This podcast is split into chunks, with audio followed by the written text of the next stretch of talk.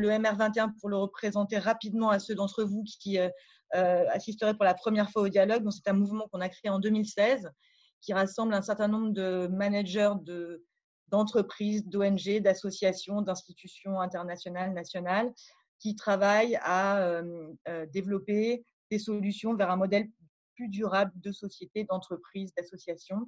Euh, et on a euh, donc un temps fort annuel qui est le, forum qui a lieu en juillet et un certain nombre de réunions qu'on organise chaque, année sur des thématiques qui sont liées notamment à la question des ODD et comment re-regarder nos modèles, modèles d'entreprise, mais modèles de société au regard des ODD. Euh, depuis quelques mois, la situation étant celle que nous connaissons tous, on a transformé ces réunions qu'on faisait habituellement en présentiel en dialogue en ligne, donc les dialogues MR21, et ce qui nous a permis aussi d'aborder un certain nombre de thématiques plus larges et de re-questionner euh, l'ensemble de nos modèles au regard des ODD encore une fois, mais aussi au regard de euh, la, crise sanitaire qu'on vient, de vivre. Euh, dans ce contexte-là, on a sollicité Sophie Beau, cofondatrice et directrice de SOS Méditerranée, pour aborder une thématique qui nous paraissait centrale dans, nos réflexions, qui est celle du respect des droits humains et donc de, de, regarder la question de ce qui se passe aujourd'hui euh, en Méditerranée et de la questionner sous l'angle est-ce que le rôle que joue SOS Méditerranée aujourd'hui et la mobilisation qu'a créé, SOS Méditerranée est une solution durable euh, pour demain en mer Méditerranée? Et, et, si ce n'est pas le cas, comment on peut regarder ce sujet et de quelle responsabilité on est en train de parler quand on parle de ce qui se passe aujourd'hui en Méditerranée? Bonjour à tous, merci euh, pour cette invitation. SOS euh, Méditerranée a été créé dans un contexte de, crise humanitaire euh, d'une très grande ampleur en Méditerranée il y a quelques années. Rappelez-vous cette photo du petit Thaïlande en septembre 2015. la création de l'association s'est faite à l'hiver en fait 2014-2015, c'est ça la genèse, à un moment où l'Europe est restée avec cette crise migratoire et cette crise humanitaire de très grande ampleur à sa, porte, euh, et sans aucun bateau de sauvetage en mer, parce que euh, c'était la fin d'une opération de sauvetage d'un an euh, qui avait été mise en place par la marine italienne, l'opération Mare Nostrum, et qui avait permis de secourir 150 000 personnes. Et l'Union européenne a reproché à l'Italie à ce moment-là que la présence des navires de sauvetage faisait un appel d'air. J'imagine qu'on va revenir euh, sur ce point plus tard. C'est quelque chose qui est toujours reproché également aux ONG et, c'était déjà euh, reproché à ce moment-là à l'État italien qui mettait en place des moyens de, sauvetage considérables.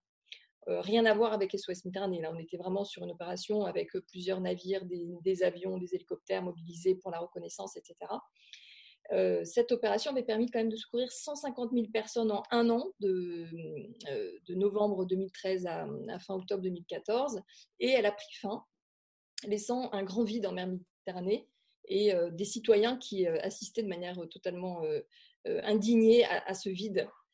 C'est face à cette défaillance des États qui ne remettaient rien en place derrière pour, pour faire face à cette situation que, que, nous avons créé SOS Méditerranée. Donc, c'est au départ un, petit groupe de citoyens, l'initiative un capitaine de marine marchande allemand, Klaus Vogel, et moi-même qui suis du monde humanitaire.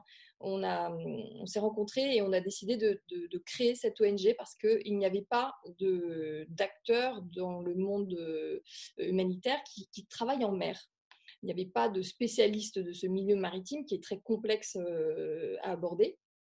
Et, donc, euh, nous avons décidé de créer cette association qui, dès le départ, a été conçue comme une association européenne, civile, de sauvetage en mer, donc européenne parce qu'il nous semblait que euh, la question de, euh, ces, décès en mer Méditerranée ne concernait pas que les pays de Méditerranée centrale, l'Italie, Malte, Grèce, la Grèce bien sûr de, de l'autre côté de la Méditerranée ou l'Espagne, mais bien plus largement questionner l'ensemble de l'Union européenne.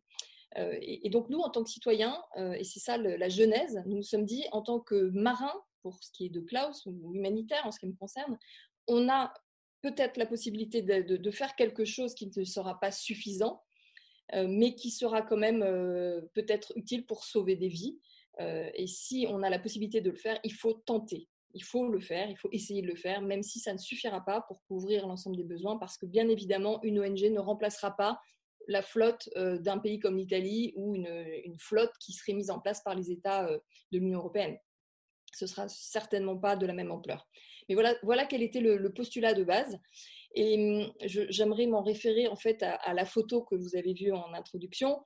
Euh, en fait, on s'est dit qu'il n'y a pas de choix, qu'on ne peut pas laisser des personnes mourir en mer. Il n'y a pas d'autre alternative que leur tendre la main. Et cette photo, elle a été prise lors du premier sauvetage de l'Aquarius en mars 2016. Euh, donc là, je suis passée vite. Je passe de 2015 à 2016. Entre-temps, il y a eu une très grosse mobilisation citoyenne. On a créé euh, ce réseau associatif euh, de SOS Méditerranée, d'abord en Allemagne et en France, puis en Italie et, plus récemment en Suisse, pour pouvoir mobiliser des fonds. Et en fait, c'est vraiment autour d'une mobilisation citoyenne que ce projet a vu le jour. La réponse, et là je, un petit peu plus sur le rôle des États. Euh, la réponse est venue des citoyens, la réponse n'est pas venue des États. Euh, nous avons sollicité au départ euh, les États pour financer notre projet, nous avons eu des réponses négatives. Et, en fait, on a lancé une grande campagne de crowdfunding hein, sur Internet. Il y a eu une forte mobilisation. Nous-mêmes, on en était les premiers surpris, puisqu'en six semaines, on a réussi à, à récolter 275 000 euros. Ça ne suffisait pas pour monter cette première mission de, trois mois en mer avec l'Aquarius, mais c'était une première amorce. Et, donc, on, s'est dit qu'il fallait absolument relever ce, défi. C'est ce qu'on a essayé de faire, ce qu'on a fait. L'Aquarius est parti donc en février 2016 pour sa première mission de sauvetage. on était en partenariat à l'époque avec Médecins du Monde sur les trois premiers mois. notre partenaire médical à bord, et nous avons pu secourir déjà en trois mois près de 1000 personnes. Donc, la démonstration a été faite très rapidement qu'il était possible de secourir euh, des personnes en mettant les moyens adéquats en mer, dans une zone de détresse qu'on connaît parfaitement. On sait très bien qu'en Méditerranée centrale, il y a des, milliers de personnes qui sont en, danger de mort en Libye euh, et que ces gens vont prendre la mer parce qu'il n'y a pas d'autre alternative pour, euh, pour survivre, tout simplement. même si ces gens mettent leur vie en danger, ils préfèrent quitter les côtes libyennes péril de leur vie, prendre la mer, euh, plutôt que de rester dans, ce pays où ils sont soumis à, une traite humaine généralisée, à des violences, euh, euh, des abus de toutes sortes, et en plus avec la situation qu'on connaît maintenant, à une guerre civile qui, dégénère totalement et, un chaos politique. voilà, donc ce qu'on s'est dit, c'est que c'était possible, il fallait tenter le, coup. Et on a bien vu en trois mois que, effectivement, on avait déjà secouru près de 1000 personnes. Et donc, on a tout fait pour mobiliser les citoyens autour de notre projet, pour le financer. En fait, le problème, c'est vraiment le financement. Euh, et c'est grâce aux dons des citoyens qu'on a réussi à, maintenir ce projet, et je dirais semaine par semaine. On, est parti avec deux semaines de trésorerie en caisse. Hein, ce n'est pas vraiment un modèle de bonne gestion de projet, je ne sais pas. Euh, mais, euh, mais on a pu petit à petit voilà, consolider ce financement et euh, avoir un petit peu plus de marge devant nous. Euh, ça reste un vrai défi encore aujourd'hui. Hein. Euh, donc là, aujourd'hui, quatre ans plus tard, on est en mer avec un nouveau navire depuis le mois d'août dernier, l'Ocean Viking. ça coûte 14 000 euros par jour et c'est un vrai défi, bien sûr, d'arriver à financer une telle initiative. Mais donc, les États étaient défaillants. L'Union européenne n'a pas du tout non plus répondu à nos demandes de soutien. Euh, et ce sont les, citoyens qui se sont mobilisés. Euh, alors quand je parle des citoyens, c'est les citoyens au sens large, c'est la société civile, euh, bien sûr des particuliers qui par leurs dons ont soutenu notre action et aussi qui se sont engagés bénévolement à nos côtés. Aujourd'hui, nous avons 17 antennes de bénévoles en France et d'autres aussi dans, les mm, pays européens du réseau de SOS Méditerranée, l'Allemagne, l'Italie et la Suisse. ce sont plus de 650 bénévoles en France. Et, vraiment, c'est cet engagement citoyen qui fait que SOS Méditerranée, aujourd'hui, peut mener ses actions de sauvetage. Et on en est à 31 618 euh, personnes secourues en 4 ans. Donc euh, voilà, s'il fallait démontrer que ce projet avait une utilité, euh, je pense que la démonstration est faite. Néanmoins, néanmoins ça, ça ne suffit pas. Il, y a toujours des morts en Méditerranée. et donc, ce ne peut pas être considéré comme une solution. Euh, pour revenir un peu à la, question du titre, une solution durable. En tout cas, ça ne peut pas être une solution et ce n'est pas suffisant, bien évidemment. Euh, quand on a commencé à échanger, euh, Sophie, pour préparer cette conférence, tu disais euh, SOS Méditerranée n'a pas, été, n'a pas été créé pour durer. Et ça rejoint ce que tu viens de dire, que ça ne peut pas être la seule solution. En tout cas, ça n'est pas la solution, en tout cas pas la seule solution aujourd'hui. Peut-être on peut revenir sur un certain nombre d'enjeux et de débats qui sont actuellement posés par cette question des droits humains euh, avant d'aborder et de revenir notamment à ce, que, dont tu parlais de la question du financement ou de l'engagement, euh, qu'il soit des États de l'Union européenne, des collectivités, des régions, mais aussi des entreprises, on en parlera. Euh, peut-être sur la question, la question des enjeux actuels, revenir sur le point que tu mentionnais, qui est effectivement ce qu'on a entendu comme critique principale à l'activité SOS Méditerranée, au principe même de l'existence de SOS Méditerranée, la question de l'appel d'air. Euh, dans, le sens, euh, c'est l'existence même de SOS Méditerranée qui, euh, euh, qui crée cet intérêt pour la migration. Et peut-être revenir après à certains éléments concernant la migration, l'émigration et cette question de mythe du développement dont on a également parlé. Oui, la question de l'appel d'air, je l'ai mentionné dès le départ avec euh, cette opération de la marine italienne Mare Nostrum, hein, qui a été torpillée par l'Union européenne parce qu'elle euh, était, euh, se disant, facteur d'appel d'air. Et donc, c'était cette présence de navires de sauvetage qui aurait, selon les détracteurs, donc, occasionné ces départs en fait, ça ne résiste pas du tout à l'examen des faits. Déjà, euh, l'émigration en mer, euh, c'est un phénomène ancien, donc euh, bien avant Mare Nostrum, bien avant les navires de sauvetage. Depuis le début des années 2000, il y a des migrations maritimes. Les, gens quittent leur pays par la mer quand ils ne peuvent pas faire autrement et quand les, chemins terrestres sont totalement bloqués. Bien évidemment, personne n'a envie de mettre sa vie en danger sur des bateaux, d'autant plus quand on voit de quelle sorte de bateau il s'agit. Euh, c'est des bateaux qui sont totalement inaptes à faire cette traversée de la Méditerranée centrale.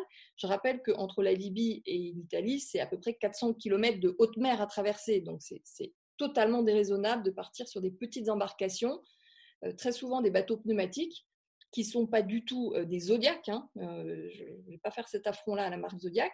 Euh, ce sont des bateaux pneumatiques de contrefaçon qui sont absolument pas solides et qui se dégonflent, qui, percent tout de suite au bout de quelques, heures en mer ou, qui cassent sous le poids parce qu'elles sont surchargées. donc, ce sont des, des embarcations qui ne peuvent pas faire cette traversée. et pourtant, les gens partent quand même. Euh, donc, ça a été le cas depuis le début des années 2000 jusqu'à euh, ce qu'il y ait une médiatisation de cette crise humanitaire. Mais, euh, ce sont des milliers de personnes qui sont mortes en mer déjà depuis le début des années 2000. On, estime à 40, 50 000 personnes qui seraient mortes en mer. avant qu'il y ait un intérêt pour ces questions, parce qu'il y a eu peut-être plusieurs naufrages qui ont été plus médiatisés, notamment un en 2013 qui s'est passé devant les côtes de l'île de Lampedusa euh, un bateau qui était quasiment sur le point d'arriver, qui a chaviré au dernier moment. Et là, il y avait des caméras qui ont pu, euh, qui ont pu filmer et qui ont pu montrer l'ampleur de cette catastrophe. Ça a marqué énormément les esprits. Euh, et c'est à ce moment-là que l'opération Mare Nostrum a été mise en place par les Italiens. Mais à la fin de l'opération Mare Nostrum, donc après cette année où, où, la marine italienne était en mer avec des navires, etc., plus aucun navire de sauvetage en mer. Et pourtant, l'hiver 2014-2015, c'est le plus meurtrier que la mer Méditerranée ait jamais connu. Et, des exemples, on en a plein. Euh, c'est-à-dire qu'après, à partir de l'année 2016, quand il a commencé à y avoir des, ONG qui ont fait du sauvetage en mer face à ce, désert, euh, il y a eu plusieurs moments, euh, parce que c'est très difficile hein, d'arriver à faire du sauvetage, euh, il, y a, eu toute une criminalisation aussi euh, des ONG par les États, donc à de nombreuses reprises, des, navires se sont retrouvés bloqués. Et on a eu plusieurs fois des périodes sans bateau ou avec un seul bateau. Euh, et pourtant, les, traversées continuaient. C'est totalement décorrélé. Ça a été d'ailleurs étudié euh, dans plusieurs études universitaires avec des chercheurs qui ont fait euh, ces études comparatives entre les périodes où il y a des navires de sauvetage et où il n'y en a pas. et donc, tout ça ne tient absolument pas la route. Le dernier exemple en date, c'est avril et mai 2020 puisque pendant l'épidémie de coronavirus, on a eu une longue période sans navire de sauvetage. Et pourtant, les, traversées ont repris en grand nombre depuis le mois d'avril. Il y avait une mauvaise météo au mois de mars, donc il y a eu moins de départs. Et en avril, c'est reparti. il y a eu beaucoup de traversées, il y a eu des naufrages. On pense certainement qu'il y a eu des naufrages qui n'ont pas été comptabilisés parce qu'il n'y avait pas d'observateurs pour, en, pour en témoigner. et, il y a eu des morts et il y a eu des personnes qui ont été interceptées par les gardes quotidiens et refoulées en grand nombre vers, vers, la Libye. Donc là encore, sans aucun navire de sauvetage, on a pu voir que, bah, que les gens continuent à traverser. Donc c'est totalement décorrélé. Le facteur qui est mis en avant par les chercheurs, c'est la météo, tout simplement. C'est-à-dire que quand il y a des périodes d'accalmie de météo de temps calme, les personnes partent en grand nombre parce que la mer est praticable, tout simplement. Voilà. Et, donc ils fuient des pays d'origine avec des situations complexes et des raisons multiples euh, l'Afrique de l'Ouest, euh, la Corne de l'Afrique, mais aussi des pays qui, sont beaucoup plus lointains. Hein. Euh, on a eu des, personnes venant de Syrie, on a eu des Bangladais, on a eu des Pakistanais, enfin beaucoup de, migrants de, pays très lointains qui affluent vers la Libye parce que la Libye, c'est un chaos total. Il y a des réseaux de traite humaine qui convergent vers ce pays et que c'est un pays de départ. Euh, voilà. Et, des personnes aussi qui ne, souhaitaient pas forcément aller vers l'Europe, mais qui venaient travailler en Libye. C'est un pays de migration. Euh, parce qu'il y a toujours eu une forte main-d'œuvre étrangère en Libye pour travailler dans l'industrie du pétrole, etc., euh, se retrouvent piégés dans ce pays et souhaitent prendre la mer en fait pour échapper à ces conditions dramatiques de, de, vie pour les migrants et les réfugiés en Libye. Donc la, théorie de effectivement, elle est totalement démontée par les faits, mais elle est utilisée très souvent par des responsables politiques pour se défausser de leurs responsabilités. Effectivement, c'est quelque chose qu'on constate très souvent, et malgré toutes les études qui existent, euh, ça reste encore quelque chose qui est très ancré dans les esprits. Alors, justement, pour, euh, euh, revenir sur ces questions euh, d'enjeux, de, débats de, et de regard sur SOS Méditerranée et, la migration et les solutions, en discutant, tu me disais, on a parlé de l'impact de la crise sanitaire actuelle sur l'activité ou la perception d'SOS Méditerranée. Tu viens d'évoquer un point qui est le fait que l'absence de bateaux en mer n'a absolument pas freiné les traversées que cette période de confinement n'a pas été un confinement pour les traversées en Méditerranée. Et l'autre point que tu mentionnais était aussi que sans doute euh, cette crise avait permis de, mesurer le prix de la vie. Euh, est-ce que, euh, peut-être te poser la question avant qu'on rentre dans demain, est-ce qu'il te semble que là, il s'est passé quelque chose et il se passe quelque chose de potentiellement durable dans la perception que peut avoir SOS Méditerranée et dans les mobilisations que ça peut susciter qui ne soient plus seulement citoyennes? Alors, je ne sais pas si ça va être durable, je ne me prononcerai pas. En tout cas, c'est inédit que l'humanité entière, à un moment donné, arrête tout, euh, décide de se confiner euh, par euh, milliards de, personnes en même temps, dans tous les pays du monde quasiment, en, en, considérant qu'il faut sauver des vies avant et en précédant toute considération politique ou économique. Donc on a bloqué l'activité économique de, tous les pays du monde quasiment en léger décalé, en léger différé, mais enfin presque simultanément, euh, parce qu'il fallait sauver des vies. Et ça, c'est quand même quelque chose qui est sans précédent, dans, je pense, dans l'histoire de l'humanité, euh, de manière simultanée. Donc, est-ce que ça va euh, réveiller conscience de manière durable? Je ne sais pas. En tout cas, c'est inédit et ça montre que sauver des vies, ça n'a pas de prix et que ça peut passer devant les considérations euh, économiques et, peut-être politiques également. Euh, moi, j'essaye de me dire que c'est un, signal de prise de conscience. Voilà, j'espère qu'on va pouvoir euh, voir que derrière la solidarité, le prix de la vie, la question du devoir d'assistance aux personnes en danger reprend de la valeur également. Dans, ce contexte un peu plus de réflexion globale qui, et puis de chamboulement de nos sociétés aujourd'hui. Je ne suis pas sûre. Hein. Évidemment, c'est un souhait. Euh, peut-être pour euh, euh, passer à la partie solution durable, en tout cas solution, on regarde des solutions. Donc, on a parlé là du mythe de l'appel d'air pour un peu casser un certain nombre d'idées reçues, la question du prix de la vie. Et tu me disais, on est dans un monde de migration, point. C'est la réalité du monde où on vit.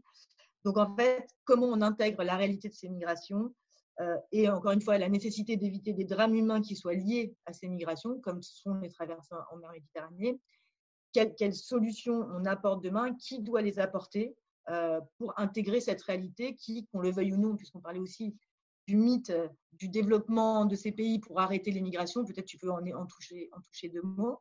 Mais au regard de tout ça, comment on intègre cette réalité et quel doit être le rôle des uns et des autres, tel que tu le vois, entre État, région, collectivités, ONG, citoyens et entreprises. On, en parlera également. Oui, l'immigration, ce n'est pas du tout un phénomène nouveau, euh, c'est un phénomène qui, euh, qui date de l'humanité. Hein. si on prend euh, l'exemple de la mer Méditerranée, c'est un très bon exemple. Les, échanges ont toujours eu lieu en mer Méditerranée depuis que, que les hommes peuplent le bassin méditerranéen et par, par voie maritime. Et donc la Méditerranée a toujours été d'abord un espace d'échange, de culture, de commerce euh, et, de civilisation avant tout. Euh, ça n'a pas vocation à être un cimetière, en tout cas.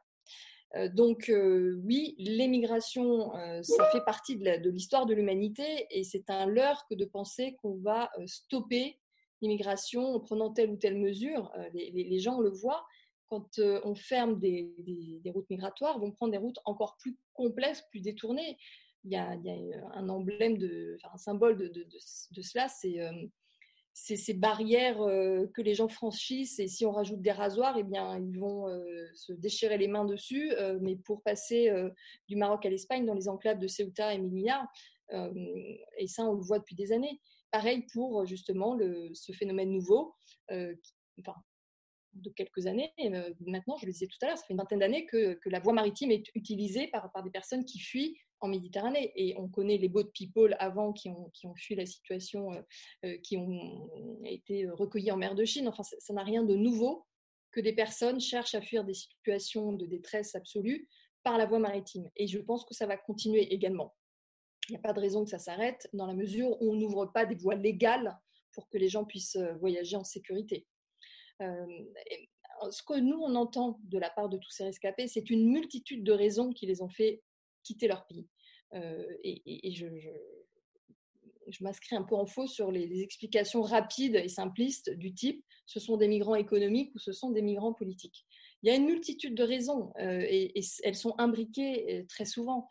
c'est des, personnes qui n'ont peut-être pas eu de possibilité d'accéder à l'éducation, qui ont eu des conflits familiaux, qui sont dans des pays de dictature, qui peuvent être soumis à des, violences, à des tortures. Enfin, il y a de multiples situations et très honnêtement, les récits qu'on en a, c'est extrêmement diversifié. Ce sont des gens qui cherchent un, avenir meilleur, certes, mais les raisons de départ sont très, très, très variables et c'est, je pense, une illusion de penser qu'on va pouvoir traiter le problème à la racine en se disant ah ben alors on va développer par exemple tous les pays d'Afrique et puis comme ça les gens vont arrêter de partir la question du développement économique, bien sûr, c'est intéressant de se dire qu'il faut développer euh, des pays qui sont dans la, la grande pauvreté.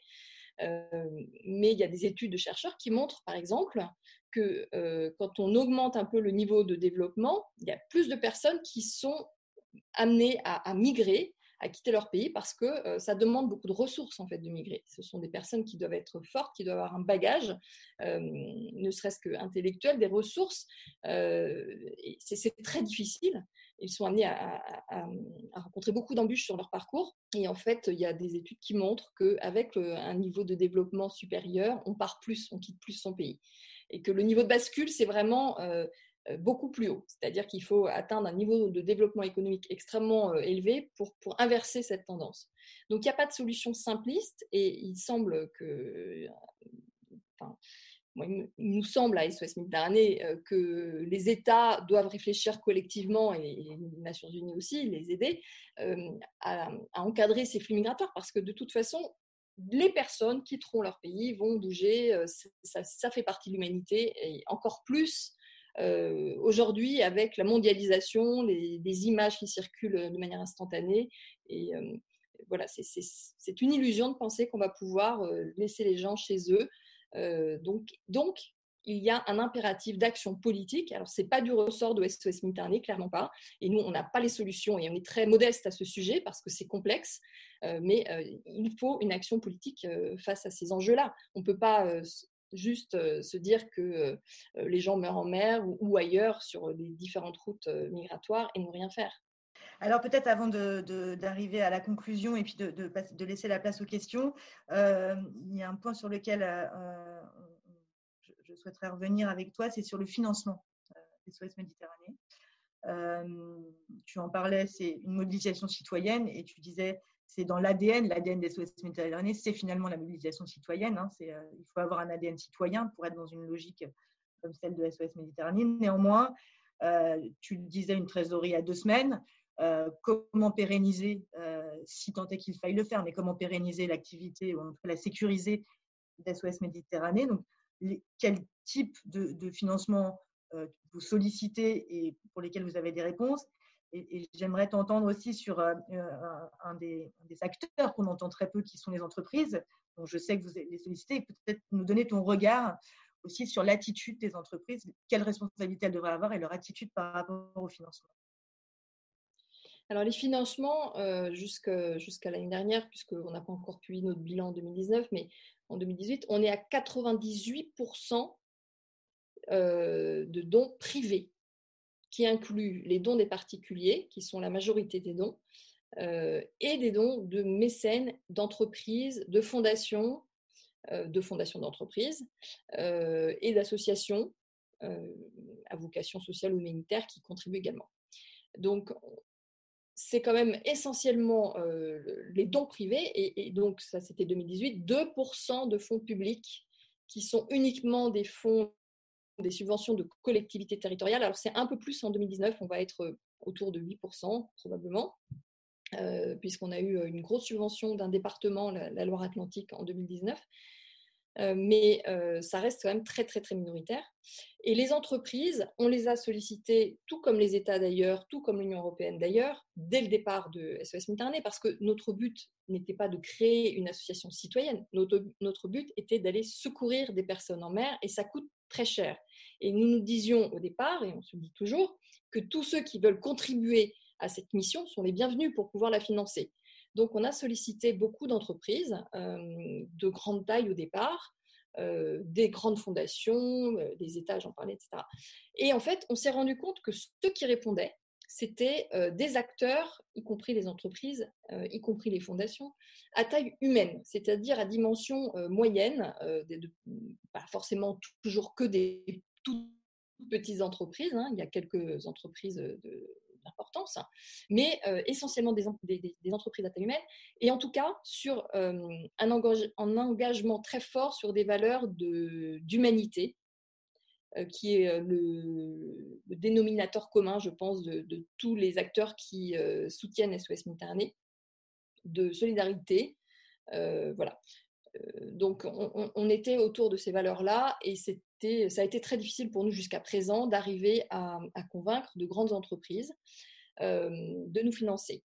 Il y a quand même une particularité, c'est les acteurs du monde maritime, puisqu'on est bien sûr, enfin ça les concerne, le sauvetage en mer.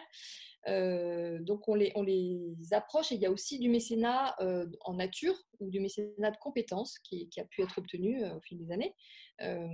mais ça, reste quand même assez minime et, et, ça reste surtout des, financements de citoyens. Mais voilà, on a du mécénat de compétences, euh, euh, des financements directs d'entreprises. Euh, bien évidemment, ils peuvent défiscaliser dans, le cadre imparti de défiscalisation, puisque c'est une action humanitaire. et on arrive quand même à avoir quelques, quelques mécènes. Je ne vous cache pas que cette année, c'est extrêmement difficile avec l'impact de la crise coronavirus les perspectives économiques étant euh, sombres, euh, c'est un secteur où on a déjà des mauvaises nouvelles, c'est-à-dire que des, financeurs traditionnels de SOS Méditerranée nous ont déjà annoncé qu'ils se retiraient, euh, en tout cas temporairement, parce qu'ils n'avaient pas la, possibilité cette année de, de, contribuer. on espère quand même qu'on va pouvoir en trouver certains. on continue, on est très motivé, on n'a pas le choix en fait. C'est-à-dire que si on ne trouve pas les financements pour continuer cette action, notre action de sauvetage s'arrête. C'est vraiment extrêmement simple. Et ce sont des milliers de, vies qui sont en jeu parce que malgré la, crise de coronavirus ou euh, quelles que soient les circonstances, des gens continuent à partir euh, en grand nombre depuis les côtes et à mettre leur vie en jeu en mer. Donc, il faut pouvoir reprendre ces actions de sauvetage absolument et, les pérenniser. C'est pas une solution, hein, l'action humanitaire, mais de manière générale, ça n'a jamais été une solution, l'action humanitaire. La solution, elle est du côté du politique, s'il y en a. Euh, mais en attendant, ce n'est pas possible de laisser des gens mourir sous nos yeux sans leur tendre la main. Ça, c'est pas acceptable. Et, là où on, se rejoint tous dans cette chaîne de, citoyens qui, s'engagent autour de SOS Méditerranée, c'est cela. C'est se dire, nous, on peut faire une petite part euh, de cette chaîne-là. On va pouvoir donner les gilets de sauvetage, on va pouvoir contribuer. On a des avocats qui, se mettent à disposition, par exemple, en mécénat de compétences. Euh, on a beaucoup de, contributions en, nature, hein, d'entreprises aussi. Et, voilà, ce sont des bénévoles aussi qui s'engagent euh, avec leurs compétences, des, graphistes. On a voilà, beaucoup de professions, de, gens qui mettent leurs compétences à disposition de manière bénévole ou dans le cadre d'une entreprise euh, pour pouvoir mener ce, projet tous ensemble.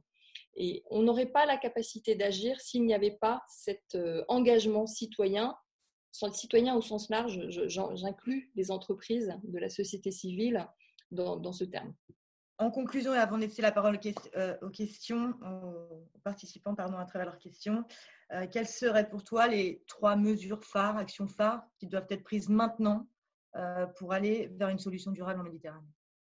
Alors, la, première mesure qu'on réclame, mais vraiment de manière urgente, SOS Méditerranée, c'est que les États européens mettent en place un mécanisme coordonné entre eux pour que euh, des pays comme l'Italie ou Malte, où c'est la même chose pour la Grèce et l'Espagne sur d'autres routes migratoires, ne soient pas laissés seuls en première ligne face à l'afflux de personnes en mer euh, qui, parfois sont secourues et qui sont ensuite débarqués dans leur pays. Euh, on, a vu ce que ça a donné en Italie, en fait, le fait que l'Italie reste totalement isolée euh, en première ligne, pas soutenu par les pays de l'Union européenne. Ça a créé une vague populiste. Euh, c'est dangereux, c'est très dangereux, c'est grave pour les personnes, c'est grave pour les valeurs de l'Europe. Ça peut mener à de vraies catastrophes. Et donc, nous, nous alertons les, États européens sur le besoin de mettre en place ce mécanisme coordonné entre eux pour qu'il y ait une répartition des naufragés, des rescapés entre ces pays. Ça, c'est vraiment une mesure à prendre, à, remettre en œuvre, parce qu'il y a eu un, début, il y a eu une amorce euh, entre septembre et, février dernier. Il y avait une dynamique qui commençait entre plusieurs pays de bonne volonté, dont la France, l'Allemagne, euh, le Portugal, le Luxembourg, l'Irlande, euh, qui ont commencé à mettre en place ce mécanisme de répartition pour soutenir l'Italie et Malte qui reçoivent ces, rescapés après les, après les sauvetages tout a été mis entre parenthèses par le coronavirus. Il faut absolument remettre en place ce mécanisme. Euh, ça, c'est la première chose, mais c'est du, du, court terme immédiat. Euh, de manière un peu plus, euh, un peu plus moyen terme et de manière plus générale et de manière plus durable, il faudrait remettre en place une flotte de sauvetage européenne parce que les navires d'ONG, ça ne suffit pas, ça ne couvre pas les besoins, ça ne peut pas être suffisant.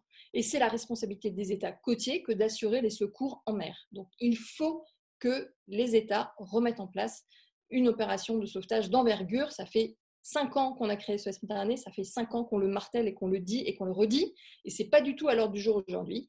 Et, donc on, ne cessera pas de le réclamer.